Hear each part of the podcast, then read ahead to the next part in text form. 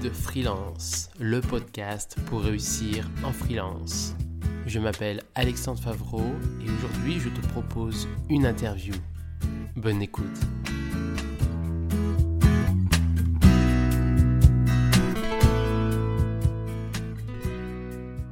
Bonjour Romain Cessillon, euh, on se connaît depuis pas très longtemps, mais on m'a recommandé euh, bah, de, de t'inviter. Du coup, je t'invite. Merci d'être venu.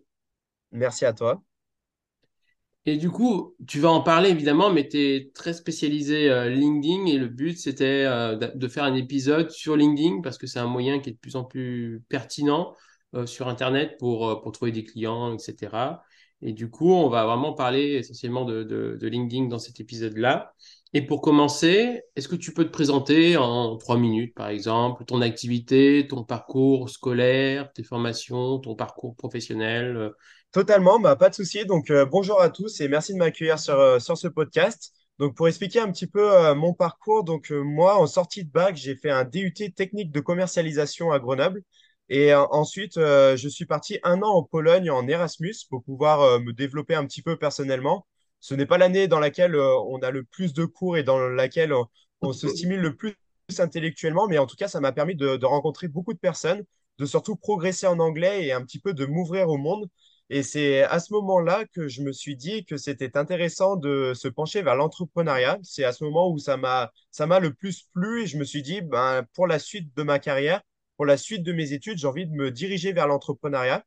Et c'est pour cette raison que après mon année en Pologne, mon année Erasmus, je me suis euh, dirigé vers un master entrepreneuriat à l'IAE de Lyon. Donc l'IAE de Lyon, c'est une école de commerce qui est gratuite entre guillemets, c'est-à-dire que c'est une école de commerce publique, c'est la fac. Donc ça permet de pouvoir euh, lancer euh, son, son aventure de, de master sans spécialement débourser euh, 10 000, 15 000, voire, voire même 20 000 euros comme, comme les écoles de commerce. Et donc, j'ai intégré ce master entrepreneuriat, ce qui peut être surprenant parce que beaucoup de personnes se disent pourquoi faire un master quand on veut faire de l'entrepreneuriat, etc. Mais j'avais quand même une idée assez précise en tête de m'intégrer dans un écosystème entrepreneurial, notamment dans l'écosystème lyonnais. Et on m'avait donc recommandé ce master parce qu'on m'avait dit euh, concrètement, ça va te permettre de te mettre dans une bulle entrepreneuriale et ça va réellement te permettre de te développer. Et c'est donc euh, durant ce master que j'ai euh, lancé ma société HTW Marketing. Donc euh, HTW Marketing, de base, c'était juste de l'auto-entrepreneuriat. Donc j'étais freelance euh, dans le marketing digital. Donc je faisais à peu près tout en termes de marketing digital. Jusqu'au jour où j'ai commencé à bien me développer. Donc je suis arrivé, euh, j'ai commencé ça pendant la période Covid, mine de rien, c'était pendant, pendant mon master 1. Et j'ai commencé à bien développer ça pendant mon master 1. Et après, je me suis développé de plus en plus lors de mon master 2. Et c'est durant mon master 2 que je me suis dit, le statut de freelance, c'est bien, mais j'aimerais bien structurer un peu plus les choses.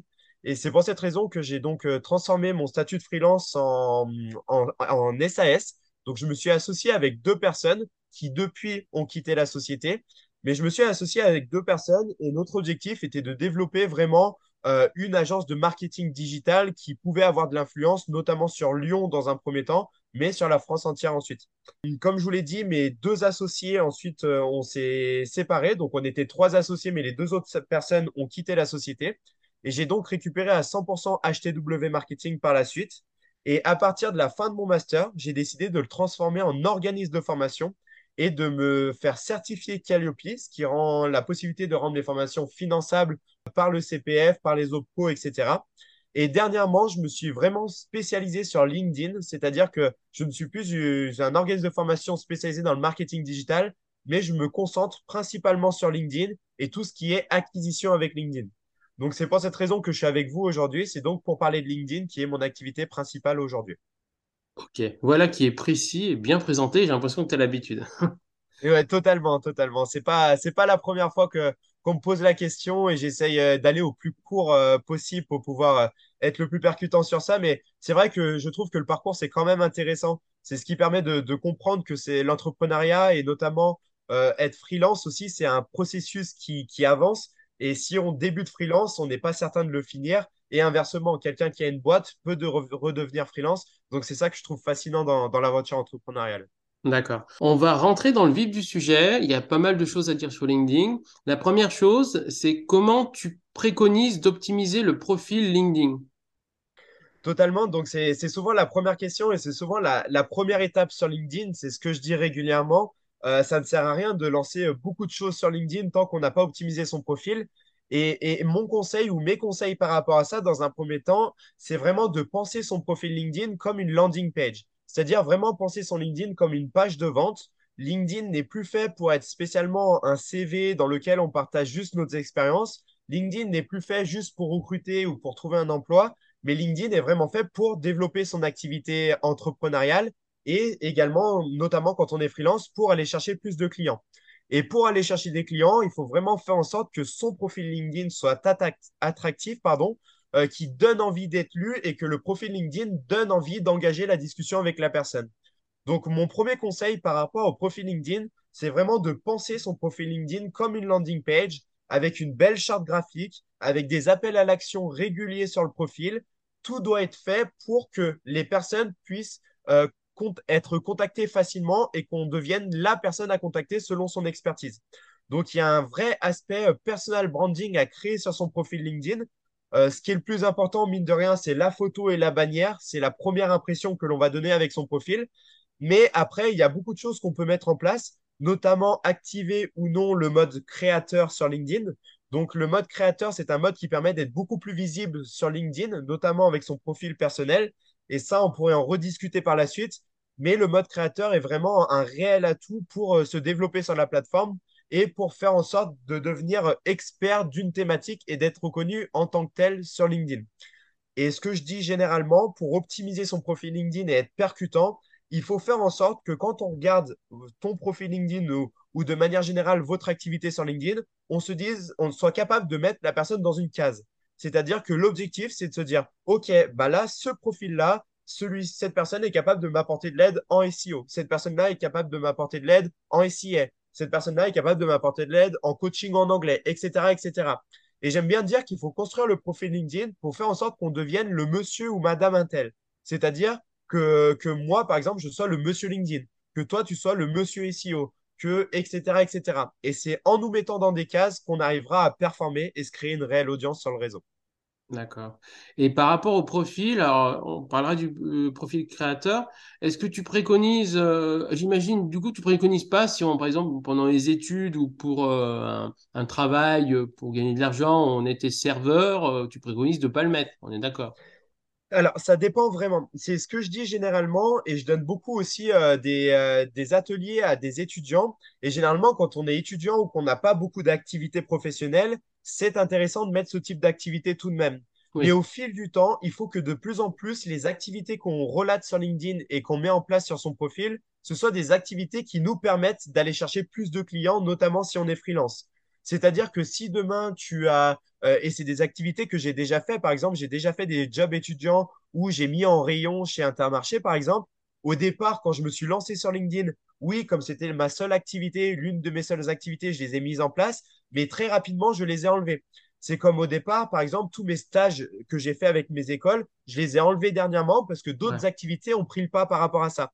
Donc, ça, ça dépend vraiment de la phase à laquelle on est si on est en phase de lancement et qu'on n'a pas beaucoup d'activités professionnelles, il faut les mettre. Mais au fil du temps, il faut faire en sorte que chaque activité qu'on met en avant, ce sont vraiment des activités qui servent euh, notre besoin actuel et l'objectif qu'on veut aller toucher. Tu es d'accord qu'il faut aussi euh, mettre en place euh, le maximum de, de compétences et que les compétences soient recommandées? Et pareil, demander des recommandations auprès de tes clients? Ça, je suis bien d'accord. Les compétences, tout ce qui est compétences, dès qu'on connaît quelqu'un euh, qui, euh, avec laquelle on a travaillé, à laquelle on a donné parfois des conseils gratuits, des choses comme ça. Alors, je ne recommande pas spécialement de toujours donner des conseils gratuits, mais ça peut arriver de temps en temps. Eh bien, au moins, la moindre des choses, c'est que la personne en face aille recommander les compétences directement sur LinkedIn. Donc, c'est pas ça qui va faire que votre profil LinkedIn va exploser demain, mais c'est littéralement un plus qui va vous apporter de la crédibilité et qui va vous permettre de mettre votre profil en avant.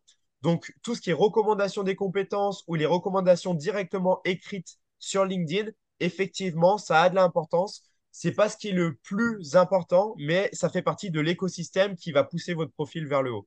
Qu'est-ce que tu préconises pour les photos? Euh, Au niveau des photos, c'est-à-dire, tu veux dire la photo de profil, par exemple? Alors, sur la photo de profil, c'est une photo trois quarts haut du corps. Et après, ça dépend vraiment Euh, donc vraiment face caméra, pas de photo euh, où on a quelque chose dans la main ou etc. Après, si vous êtes photographe, par exemple, c'est là où ça peut être intéressant de faire un clin d'œil à la photo en ayant potentiellement un appareil photo dans la main, etc. Mais ce que je Mm. recommande régulièrement, c'est une photo basique, bien, bien professionnelle, pardon, euh, Ouais, trois quarts haut du corps. Et ce qui peut être intéressant, c'est d'ajouter sa charte graphique à l'arrière de la photo. On voit beaucoup ça, ça permet de se démarquer, notamment ajouter, euh, si notre charte graphique est jaune, ajouter du jaune derrière la photo, ouais, etc., etc. Mais après, ça dépend vraiment de la cible que vous voulez aller toucher. C'est sûr que si vous voulez demain aller toucher des PDG du CAC 40, je vous recommande pas d'avoir une photo avec trop de fioritures dessus parce que ça va plus vous décrédibiliser qu'autre chose.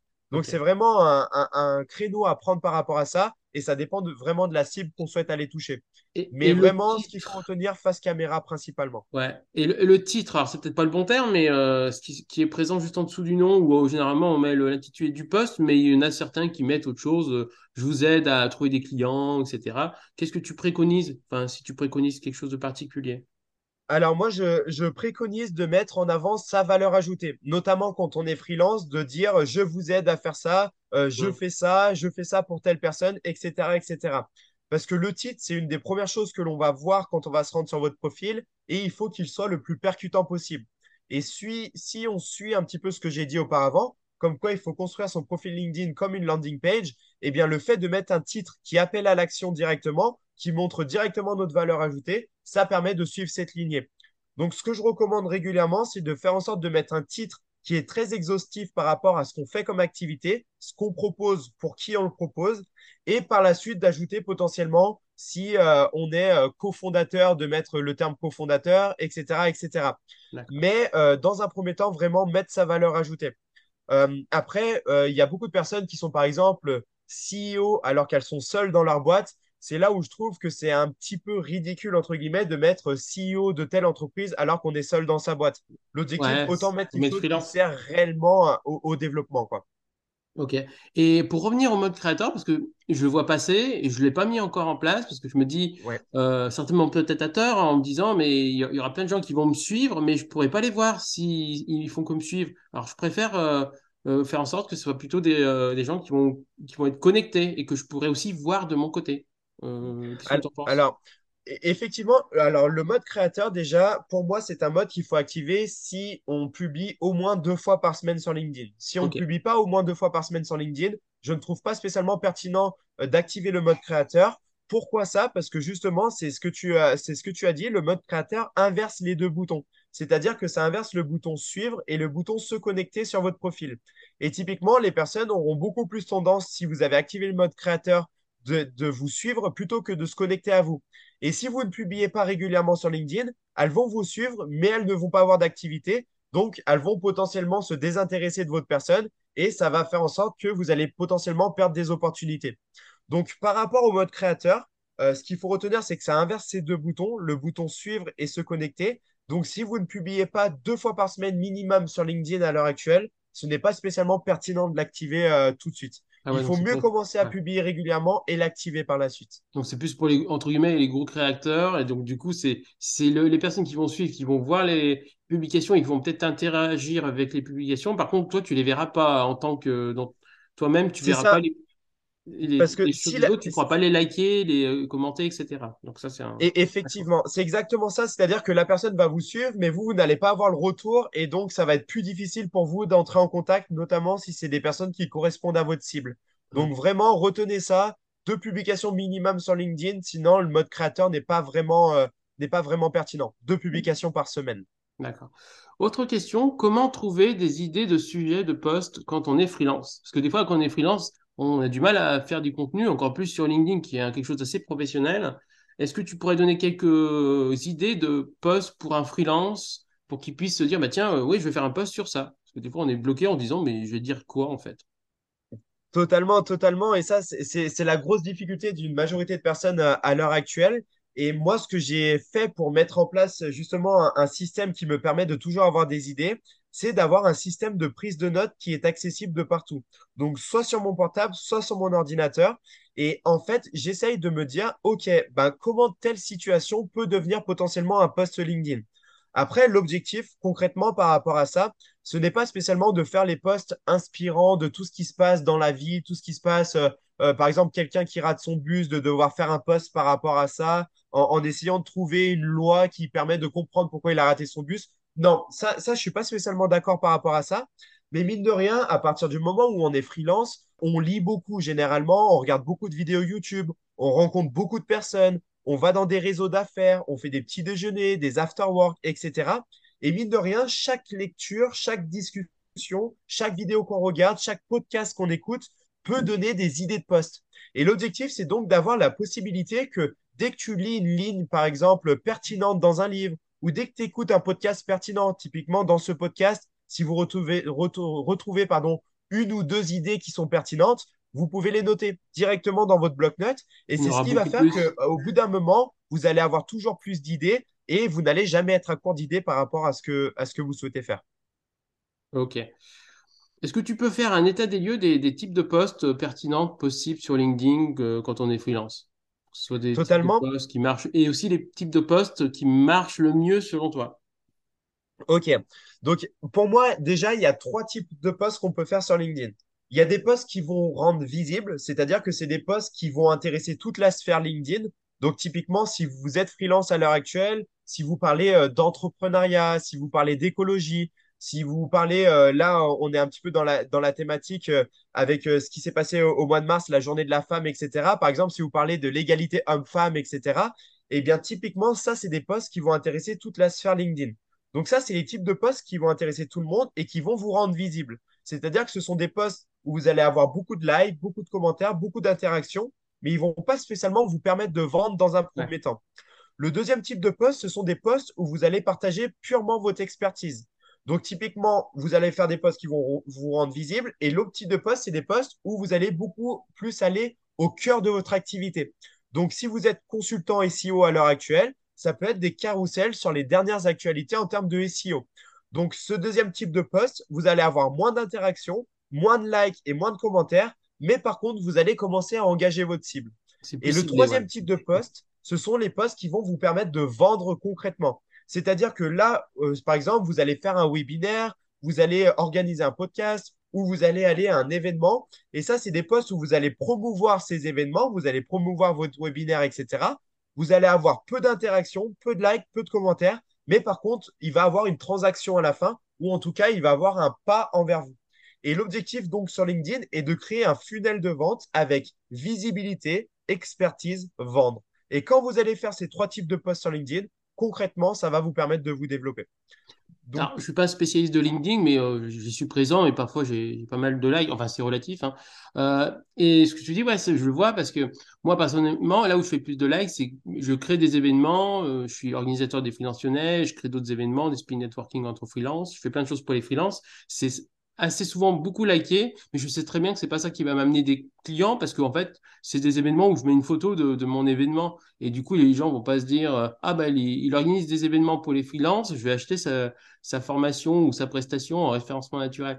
Et euh, c'est pour ça que moi, et c'est ce que tu dis, hein, je fais plus des choses genre podcast sur le SEO euh, parce que je fais pas que de podcast sur freelancing et ou des des informations sur le, sur le SEO ou euh, des réflexions sur le SEO, des infographies sur le SEO, etc. Il y, a, beaucoup moins de likes, mais comme c'est plus ciblé sur mon activité, bah, c'est plus logique et ça amènera plus de conversion. Donc, euh, c'est exactement ce que tu dis, ouais. Mais c'est exactement ça, c'est-à-dire qu'il faut vraiment retenir que certains posts vont juste rendre visibles, vont permettre de se faire connaître sur la sphère LinkedIn, mais vous êtes sûr que vous n'allez pas vendre par rapport à ça. Et d'autres posts, ça va être des posts où vraiment vous allez avoir de la transaction, vous allez recevoir des messages par rapport à ça. Ça va faire beaucoup moins de likes, beaucoup moins de commentaires, mais ça permet de convertir. Et c'est pour cette raison que généralement, ça me fait un petit peu rire de temps en temps quand je vois des, gros créateurs de contenu faire des posts et se vanter qu'ils ont des milliers, des millions de, vues par, par mois, par an, etc. Parce que parfois, c'est juste des posts, ok, ça rend visible, mais ça permet pas de vendre derrière. Donc, il ne faut pas oublier cet équilibre de visibilité, mais aussi concrètement, on est sur LinkedIn en tant que freelance pour vendre. Et il faut aussi aller dans cette direction. Quoi. Donc, c'était euh, c'était un petit peu ce qu'il faut retenir par rapport aux publications. Ouais. Et, je, je, vois sur LinkedIn beaucoup de posts qui, bah, pour revenir un petit peu à ce que tu dis, ouais, beaucoup de lignes de posts qui font pas mal de likes. Et soit c'est des postes généralistes qui sont pas liés à, l'expertise que pourrait, la personne pourrait vendre, donc c'est un peu hors sujet, entre guillemets. Et du coup, c'est bien d'en parler, mais c'est pas ça qui va faire vendre. Et d'autres types de postes où aussi l'accroche est bien, c'est pour ça que ça, ça, va être la transition vers euh, la question d'après. L'accroche est mm. bien, donne envie de lire la suite, et quand on lit la suite, on est souvent déçu, euh, où on se dit bah c'est un peu bullshit, un peu bah soit bateau, hein, tout le monde sait ce, qu'il est en train de dire, ou c'est des choses que on pourrait aller plus dans le détail, ou des choses pas forcément totalement vraies dans les faits. Je vois souvent dans les contenus où ils parlent de freelancing, moi ça fait 8 ans que je suis freelance, des fois quand je vois des choses, je me dis mais ouais bah il y a, y a plus, 500 likes euh, sur un truc euh, un peu bateau ou parfois même pas forcément vrai dans les choses. Mais c'est parce que parfois l'accroche, et justement c'est le questionnement, des fois l'accroche fait tout. Comment faire une bonne accroche qui permet d'avoir du, euh, like? Totalement. Et, et, et, ça, c'est la problématique, hein, parce que mine de rien, beaucoup de personnes jouent sur cette accroche sur LinkedIn. Beaucoup de personnes ont compris que c'est l'accroche qui, qui permet de faire en sorte que le post LinkedIn va fonctionner ou pas parce que l'accroche, c'est ça qui va gouverner le fait que la personne va cliquer sur voir plus ou non. Et euh, je vois parfois des accroches qui n'ont totalement rien à voir au poste, au, poste en lui-même, ou parfois des accroches qui vont totalement contredire ce que la personne dit par la suite, mais juste parce que l'accroche est plus percutante, on va mettre celle-ci en avant. Donc ça, c'est un petit peu désolant sur LinkedIn, et moi, ça me désole un petit peu, et c'est pour ça que que je fais cette activité aussi de conseil sur LinkedIn pour que LinkedIn rayonne aussi de nouveau et qu'on ne tombe pas dans cette course au like, cette course à l'interaction, cette course à la meilleure accroche alors que ce n'est pas spécialement celle qui est la plus pertinente. Pour répondre à ta question, au niveau des accroches, pour être percutant, il faut que l'accroche elle ait peu de mots, qu'elle soit assez courte et surtout qu'elle donne envie de lire la suite. Et c'est pour cette raison que généralement, c'est, c'est, on tombe rapidement dans le vice de euh, de, mettre une accroche qui, qui, n'est pas du tout euh, corrélée au message par la suite. Mais l'objectif, pour moi, c'est de faire une accroche qui ne ment pas surtout. Parce qu'après, on risque plus d'être ridicule par la suite parce qu'on a mis une accroche qui ne correspond, pas, qui correspond pas à la suite du texte. Et mine de rien, si on ment dès le début, eh bien l'audience, elle va se faire avoir une fois, deux fois, et la troisième fois, ça passera pas spécialement. Pas, c'est juste euh, vendre un, peu sur vendre. Ça peut être par exemple, euh, j'ai trouvé euh, les cinq méthodes pour réussir en freelance. Et tu vas, mettre, tu, vas voir que cette phrase-là. Et ensuite, évidemment, tu vas cliquer pour voir la suite. Et après, il va te sortir peut-être les cinq pour réussir en freelance. Être sérieux, écouter le prospect, enfin des trucs. Des fois, tu dis, bah oui, bah oui. C'est ça. Mais la personne, elle aura appliqué sur voir plus. Du coup, au niveau LinkedIn, bah, ça va être euh, comptabilisé comme quelque chose de positif qui va montrer à plusieurs. Il y a beaucoup de gens, j'imagine, qui vont peut-être lire que l'accroche aussi, peut-être, et liker juste après. Et du coup, ça va faire du like, et euh, la course au like. C'est ça qui est un peu, des fois, un peu dérangeant, mais chaque euh, réseau social a ses dérives. Hein. Euh, c'est exactement ça. Mais, mais c'est là où, de toute manière, ces personnes-là, je ne suis pas persuadé que ce sont les personnes qui vendent le plus sur LinkedIn derrière. C'est-à-dire que à partir du moment où on a une audience qui nous suit et on fait une super accroche, parce que typiquement, l'accroche ou euh, mes cinq conseils pour performer dans ça, si les cinq conseils par la suite sont vraiment pertinents, par contre, ça, ça devient un poste vraiment solide et avec une accroche qui est vraiment top, mine de rien. Par contre, c'est sûr que si à chaque fois qu'on fait un post, on met les cinq conseils les plus pertinents quand on est freelance et à chaque fois, c'est des choses qui sont assez bateaux, ben, mine de rien, l'audience, elle va rapidement se diluer. Sauf si on a déjà une grosse influence et là, euh, il fonctionnera tout de même le post parce que le nombre d'abonnés prendra le dessus. Mais quelqu'un qui souhaite se lancer, qui souhaite performer et qui dit des choses bateaux sur LinkedIn, ça passe pas. Tu as beau avoir une bonne accroche, concrètement, ça passera pas, ça passera pas par la suite. Et, mine de rien, au niveau des accroches, je trouve qu'il y a de plus en plus des dérives par rapport à ça. Parfois, je vois des accroches qui sont vraiment border par rapport à, certains points. Et ça, je ne suis pas spécialement d'accord avec ça. Typiquement, la dernière fois, je suis tombé sur, euh, sur le profil d'une copywriteuse euh, que, que, pourtant je suis et que, que, je trouve, elle fait un travail top. Et euh, son accroche, c'était typiquement qui veut sucer? Point d'interrogation. Et ensuite, elle déballait quelque chose par rapport à, par rapport à ce qu'elle qu'elle souhaitait dire. Et typiquement, j'étais pas spécialement d'accord avec ce type d'accroche parce que c'était pas du tout professionnel, c'était pas du tout corrélé à ce que ce qu'on attend sur LinkedIn et c'était juste fait pour que les personnes cliquent sur le voir plus et typiquement cliquent sur le bouton j'aime.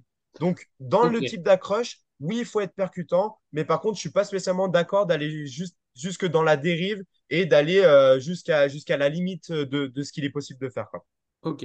Bah, on avance parce que de toute façon, il y a tellement de choses à dire que Il n'y a pas de souci. essayer de faire un peu plus euh, succinct sur les questions suivantes. Justement, quelles sont les huit bonnes méthodes pour faire un, un post qui marche mieux? Et plus de likes, plus de commentaires, plus de vues. Huit bonnes méthodes et essaye de, bah, du coup, de, de dire simplement chacune des méthodes si tu en as.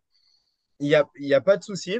Donc, pour moi, la première chose, c'est de faire en sorte que le poste, euh, il intègre euh, la cible à laquelle on parle. Donc, plus le poste va être humanisé, plus on va faire en sorte que notre cible va, va se confondre dans notre poste, plus ça va fonctionner. Donc, ne pas hésiter à humaniser nos posts. Par exemple, euh, mettre euh, le nom du créer un nom de persona. Par exemple, euh, on se met un persona en tête qui s'appelle Céline et qui, qui correspond parfaitement à notre cible à l'heure actuelle. Et on va faire comme si on parlait à Céline tout le long du, du, du poste ou comme si on intégrait Céline directement dans notre poste. Donc l'objectif, c'est de l'humaniser au maximum et faire en sorte qu'il intègre notre cible. Le, deuxième point qu'on peut prendre en compte, c'est de faire en sorte d'ajouter des photos. Plus vous allez ajouter des photos avec votre poste, plus on va voir des sourires, plus on va voir de l'humain. Euh, par exemple, les posts texte plus photo où vous vous montrez concrètement, où on voit votre visage, ça, ça fonctionne vraiment bien. Euh, en termes de troisième conseil, euh, par exemple, créer du débat en commentaire. Plus votre post va faire en sorte que, que ça va créer du débat, qu'il y a des personnes qui vont venir interagir, des personnes qui vont être pour, des personnes qui vont être contre, plus ça va faire que le post va monter en, visibilité parce que plus il va y avoir de débat, plus il va y avoir de commentaires, plus LinkedIn va comprendre que c'est un post qui est intéressant. Donc, faire en sorte de créer du débat via, son post. Euh, en quatrième conseil, je peux vous dire d'identifier des personnes, mine de rien, parce que si vous identifiez quelqu'un dans votre poste et que cette personne vient interagir avec vous, eh bien, typiquement, ça va faire un commentaire supplémentaire, ça va faire de l'interaction supplémentaire et votre poste va être naturellement plus visible. Attention à ça. Je vois des personnes parfois qui identifient euh, 15-20 personnes sur leur poste et ça, ça ne fonctionne pas. Toujours identifier maximum trois personnes maximum par poste. Et si ces trois personnes viennent interagir avec votre poste, eh bien, naturellement, ça va, ça va le faire monter. Euh, en autre conseil, vraiment aérer le poste, faire en sorte qu'il soit parfaitement lisible, intégrer des smileys, euh, éviter de mettre des liens externes sur votre poste. En effet, LinkedIn n'aime pas trop qu'on mette des liens qui font sortir de la plateforme LinkedIn. Donc, si vous avez un lien externe à mettre, plutôt le mettre soit sur la photo. Maintenant, vous pouvez intégrer directement des liens sur vos photos, sur vos visuels, ou soit en premier commentaire. Mais en tout cas, aérer au maximum le poste avec des beaux smileys et faire en sorte qu'il n'y ait pas trop de liens externes. Et enfin, en dernier conseil, euh, on- faut sortir du cadre aussi. C'est-à-dire que, par exemple, à l'heure actuelle, tout ce qui est GIF fonctionne très bien sur LinkedIn. Ça permet de, de mettre des visuels un petit peu différents. Donc, pas obligé de mettre des photos ou des vidéos comme tout le monde fait. Mais par exemple, créer un GIF, j'en ai fait un la dernière fois qui a très bien fonctionné sur LinkedIn. Et enfin, mon tout dernier conseil, il faut être intéressant. Tout naturellement, il n'y a pas de secret. Si vous voulez performer sur LinkedIn, il faut dire des choses intéressantes. Si vous dites des choses bateau avec des fausses accroches, des accroches qui mentent ou des accroches un peu trop border, mine de rien, vous verrez que votre poste ne fonctionnera pas spécialement. Donc, soyez intéressant au maximum et c'est de cette manière que vous allez faire un bon poste. Ok. Autre question, euh, j'imagine assez simple et assez rapide pour répondre, c'est combien de fois il faut poster par semaine, à quelle heure et, euh, à quel jour? C'est une question qui, qui revient souvent également. J'aime bien dire que euh, il faut surtout être régulier. C'est-à-dire que l'objectif, c'est pas de se dire je vais publier tous les jours. Euh, Ce qui serait le mieux, c'est ça serait de publier tous les jours sur LinkedIn. Euh, ça permet d'être visible chaque jour. Mais je sais pertinemment que le temps, c'est compliqué, les idées, c'est compliqué, la rédaction, c'est compliqué, et surtout que vous avez d'autres choses à faire concrètement que de publier tous les jours. Donc, si vous arrivez déjà à être régulier, c'est-à-dire publier au moins une fois par semaine ou deux fois par semaine, je trouve que c'est déjà très bien sur LinkedIn. Et par la suite, vous aurez tout le temps d'augmenter la cadence euh, si euh, vous avez des résultats. Ça se fera vraiment naturellement, mais ne vous forcez pas dans un premier temps et surtout soyez régulier. En termes d'heures, ce que j'aime bien dire, c'est qu'il n'y a pas généralement d'heures ou de jours précis auxquels publier. Juste, euh, si vous débutez, évitez le week-end. C'est là où il y a le moins de monde sur LinkedIn. Et évitez de publier à 6 heures le matin ou à 23 heures. C'est là où, pareil, il y a moins de monde. Donc, par exemple, euh, vous publiez le mardi, le mercredi ou le jeudi euh, aux alentours de 10h, 11h. Et ça sera des heures très bien pour commencer. Et par la suite, vous allez avoir de plus en plus de flexibilité. Mais ne vous contraignez, pas à une heure, un jour précis mais juste c'est du bon sens. euh, à 23 heures, vous savez pertinemment que votre poste va beaucoup moins fonctionner que si vous publiez euh, à 10 heures le matin. Autre question, euh, alors qui peut être fastidieuse, mais essaye de, du coup de résumer. Comment bien prospecter des entreprises quand on est freelance sur LinkedIn? Pour moi, pour bien prospecter, il faut surtout respecter les étapes. Ça sert à rien de lancer de la prospection tant que vous n'avez pas passé certaines étapes. Et les étapes à respecter, c'est 1. Optimisation du profil comme une landing page. 2. Présence régulière euh, sur, euh, sur LinkedIn avec des publications régulières. Et uniquement à partir de ce moment-là, on commence à prospecter. Et pour prospecter, pas spécialement commencer directement avec de l'automatisation ou des usines à gaz que l'on lance, etc. Pas obligé de prendre la version payante de LinkedIn dans un premier temps. Juste se dire, OK, bah, je vais débuter ma prospection en commentant quelques publications de personnes qui correspondent à ma cible, en envoyant cinq messages par jour à des personnes qui correspondent à ma cible. Et c'est très bien pour débuter la prospection. Donc, pour résumer ça, pour bien prospecter sur LinkedIn, 1. Optimiser son profil comme une landing page. 2. Être présent régulièrement sur la plateforme. 3. Commencer à envoyer des messages à la main. Et c'est uniquement par la suite qu'on commence à faire des choses beaucoup plus compliquées. Ok. Est-ce que tu peux me citer euh, rapidement, du coup, euh, peut-être en une phrase, les huit erreurs les plus fréquentes sur LinkedIn à ne pas faire? Totalement. Donc, euh, les erreurs, c'est ne pas être niché. C'est-à-dire, si on est sur LinkedIn et on n'a pas spécialement un objectif, si on n'a pas une seule activité à, mettre en avant, ça ne fonctionnera pas. Donc, vraiment, ne pas être niché, ça, c'est l'erreur la plus fréquente que je vois. Si on automatise beaucoup de choses sans connaissance, ça également, c'est une erreur à l'heure actuelle ça va mener à votre perte. Trop publier alors qu'on n'a pas spécialement d'idées, ça va vous mener à faire des choses qui ne vous correspondent pas et publier des choses pas pertinentes. Donc parfois, ne pas trop publier, c'est déjà, c'est, faut, faut éviter de trop publier, quoi, tout simplement. Ne pas assez commenter et liker les publications des autres, c'est-à-dire être trop égocentrique, ça, c'est une erreur également. Et surtout, ne pas suivre ses contacts dans le temps. L'objectif, c'est sur LinkedIn, c'est d'avoir des interactions. C'est dès qu'on contacte quelqu'un, faire en sorte de le suivre euh, prochainement. Donc, euh, si vous nouez des relations et vous ne les suivez pas dans le temps, concrètement, ça va mener à votre perte. Donc, à retenir les erreurs, ne pas être niché, ça, c'est une erreur. Euh, vouloir automatiser et trop publier, ça, c'est une erreur également. Et ne pas assez suivre ses relations dans le temps. Et la dernière à prendre en compte, évitez de suivre un petit peu les gourous de LinkedIn qui vont vous faire croire que vous pouvez gagner des centaines de millions d'euros dès demain grâce à LinkedIn. Ça, ça n'existe pas. Concrètement, restez humble dans ce qu'on fait et c'est ça qui permettra de, fonctionner. Quoi. Dernière question, euh, quelles sont les évolutions actuelles, les, choses à la mode et, les évolutions futures, si tu arrives à déterminer ce qui se fera dans le futur et qui pourrait être pertinent de faire, particulièrement sur LinkedIn? Les évolutions actuelles sur LinkedIn, c'est que LinkedIn devient de plus en plus un média. C'est-à-dire que c'est un média où chaque personne est le média de sa propre personne et peut prendre la parole sur le réseau et exprimer ses idées. Donc, on est vraiment dans cette tendance-là, avec une grosse tendance euh, évolution du personal branding. De plus en plus, les personnes se créent une image de marque personnelle sur LinkedIn. Et ce que j'aime bien aussi, c'est de voir que sur LinkedIn, il y a tout de même de la bienveillance. C'est-à-dire que là où sur Twitter et sur les autres réseaux, ça se tape beaucoup dessus, sur LinkedIn, il y a tout de même de la bienveillance avec de réels experts qui viennent s'exprimer sur de réels sujets pertinents. Et c'est vraiment la tendance actuelle de LinkedIn où une personne de 18 ans peut facilement discuter avec un PDG qui a 50 ans d'expérience et qui est totalement pertinent avec une discussion d'égal à égal. Donc, au niveau des, évolutions qu'on pourra voir aussi, c'est la fin de l'automatisation. De plus en plus, l'automatisation mal faite, abusive, ne fonctionne plus sur LinkedIn.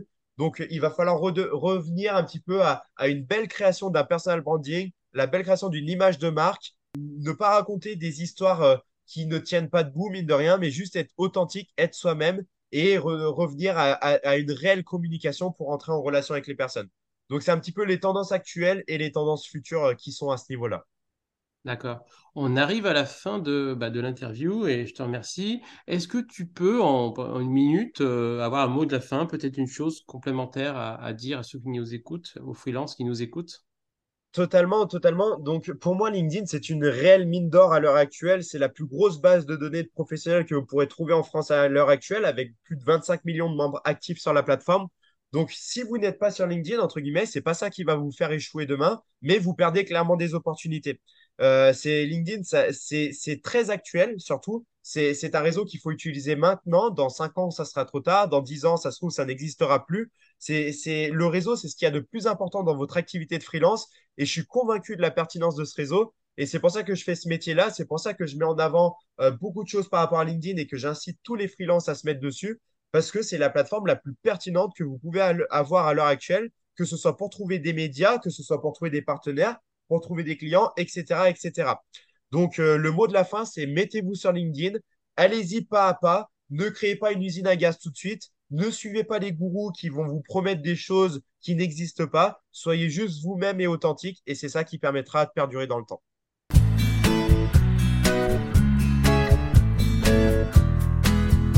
Merci d'avoir écouté cet épisode et n'hésite pas à écouter les prochains épisodes. À bientôt.